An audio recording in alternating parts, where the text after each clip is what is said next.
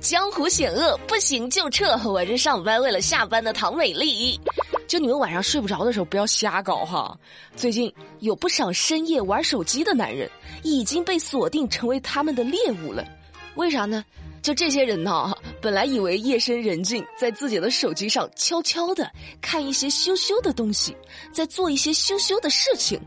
仅仅是你知我知，但是没有想到，很快就遭到了匿名勒索，手机里羞羞的隐私视频也成了对方要挟的把柄。那接到多人报警后，警方调查发现，这个团伙专门针对深夜刷手机的部分男性，作案范围遍布全国。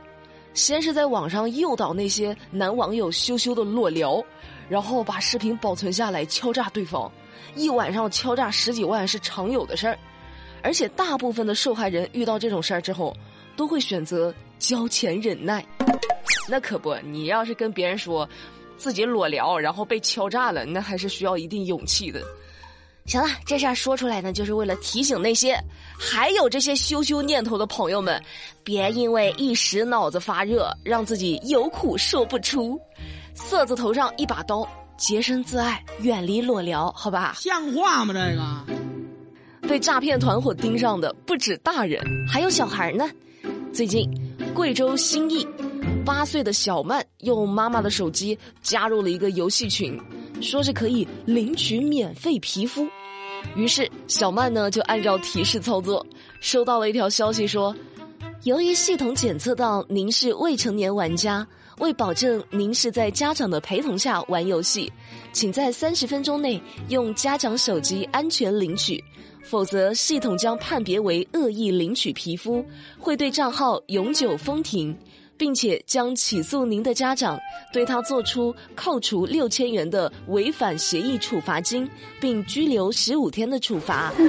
别笑，成年人一听就知道这个事儿不靠谱。凭什么呀？我不领皮肤，你还要拘留我？但是，这个事情里的主人公小曼，她是个才八岁的孩子呀，就信以为真了。为了让父母不坐牢，小曼呢在对方的诱导下转账两次。等妈妈发现的时候，账户余额就只剩下八百块了，被骗走了十二万。唉，希望这十二万能早点追回来。以后还是不要让小朋友知道手机密码了。你看看这，哎呀，头大。你看我现在表情都不对了，我不知道为什么。说到打游戏，我就来气。昨天输了一晚上，那一排排的红色战绩下来，我都心疼我自己。那最近，滁州公安接到报警，说有人在网吧被打了，咋回事呢？哦，被打的刘某和打人的周某是好朋友，两个人本来是约着去网吧打游戏，打游戏的时候，这周某就不愿意一直打辅助，那刘某呢也不愿意换角色玩，周某就生气了，就动手打人了。在警察叔叔的调解下，周某认识到了错误，主动向刘某道歉了。嗯打个游戏这么暴躁干嘛？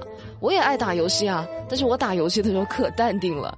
之前和四个朋友一起去奶茶店开黑，他们都暴躁的不行，一边打游戏一边在骂人。最后走的时候，奶茶店的老板还跟我说：“美丽啊，还是你脾气好哈，打游戏都不情绪化哎。”我能有什么情绪化呀？他们四个骂的就是我呀！开黑这件事儿总结一下就是：前期好兄弟，中期生闷气，后期闭麦守高地。你看你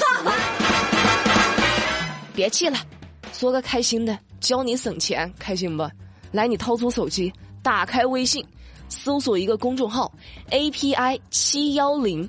关注了之后，以后网购啊、打车呀、买电影票啊，用这个公众号都能省钱，操作简单，我天天在用呢。字母 API 加上数字七幺零，API 七幺零，记得关注。昨天是三幺四白色情人节，今天是三幺五，那么问题来了，三幺四的爱情能经得住三幺五的打假吗？说个江苏的事儿哈。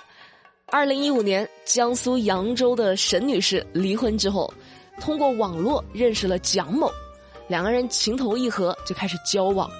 交往之后不久，蒋某呢就向沈某借十万块钱，还说呢：“我是把钱借给我身家过亿在坐牢的朋友肖某，他出来之后肯定会还给你的。于是沈女士就加上了肖某的微信索要欠款，但是肖某说：“我现在需要钱来打点保释，等我出来了会给你重金回报。”哦，好不容易等到肖某出狱了，沈女士就想，这下可以还钱了吧？结果肖某又说了：“我得了乳腺癌。”我可能还需要一定的治疗费用，你再借我一点钱吧，我回头一块儿还你。又开始接二连三的跟沈女士借钱，渐渐的，沈女士就发现肖某不对劲。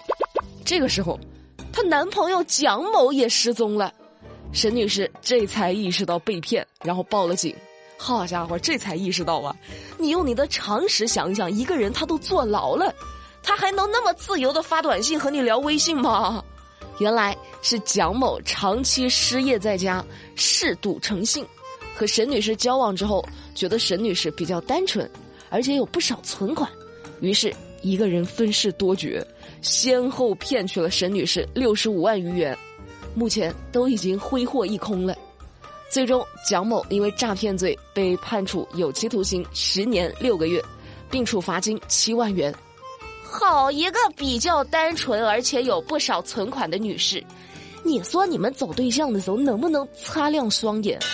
我编稿子的时候，我们老板也气得不行，为啥呢？他也在编他节目的稿子。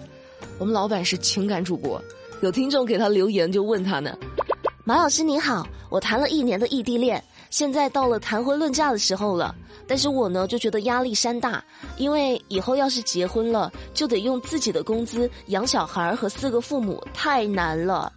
反正就是一个复杂的爱情故事啊！现在我们老板在节目里给他写回信呢，不知道是劝和还是劝分。等我下了班，我就去听我们老板的节目《声音毒药》，应该也更新了。这种八卦我太爱听了，各位在喜马拉雅上搜索我们老板的节目呀，《声音毒药》。就听一听八卦故事。今天是三幺五，还是得说说打假的事儿。你喝的星巴克可能是假的，你敢信？最近四川绵阳市场监管局接到举报，说居民楼里有人销售假星巴克的咖啡。执法人员刚到现场，在楼下就偶遇了正要送外卖的孔某某。一番盘问之后，就确认了这个外卖员孔某。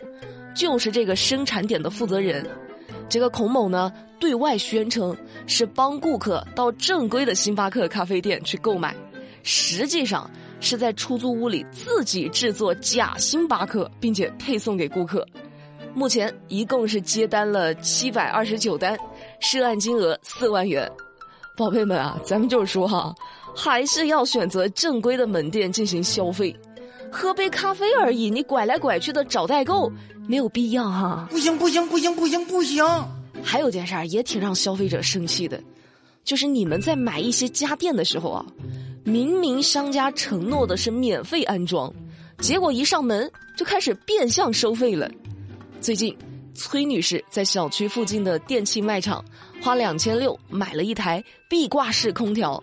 商家当时承诺的是四十八小时内免费上门安装，结果安装师傅上门之后就开始以各种理由，什么材料费啊、打孔费啊，收取了崔女士七百块钱的安装费。哼，购买前销售人员许诺的免费安装，却变成了上门之后的反复加价安装。其实吧，你安装辛苦，想挣点钱能理解，但是你不能太过分呢。你加个几十块钱就当上门辛苦费了，好家伙，你加个小一千呢，你是真敢要啊！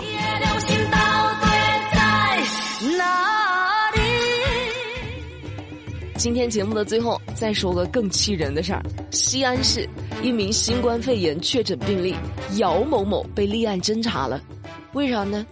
姚某某三月五号的时候和确诊病例有密切接触。在西安市防疫指挥部公布了相关轨迹之后，姚某某明知自己和确诊病例有轨迹交集，还是没有按照防疫措施的要求主动向社区和单位报备，而且后来他自己已经出现了明显的不适症状之后，就是咳嗽啊、发烧啊，他还是没有报告疾控部门，就自己在家吃药，还多次出入公共场所，导致十余人感染新冠肺炎。那姚某某的这个行为已经触犯了《中华人民共和国刑法》的规定，目前，西安市公安局以涉嫌妨碍传染罪防治病对他立案侦查。唉，我真的不知道该说啥。疫情当前，三年了还不长记性啊！带着病毒就这么乱窜窜了一周啊！你这是你自己一个人的事儿吗？真的该罚。就罚多狠，我都觉得他活该。丧心病狂！好了，那今天的节目，美丽就跟你们聊到这啦。了解更多资讯，参与话题互动，欢迎在抖音上搜索“马栏山广播站”。每周三、周四周五晚上七点，在抖音马栏山广播站还有直播，不见不散。拜拜。I love you.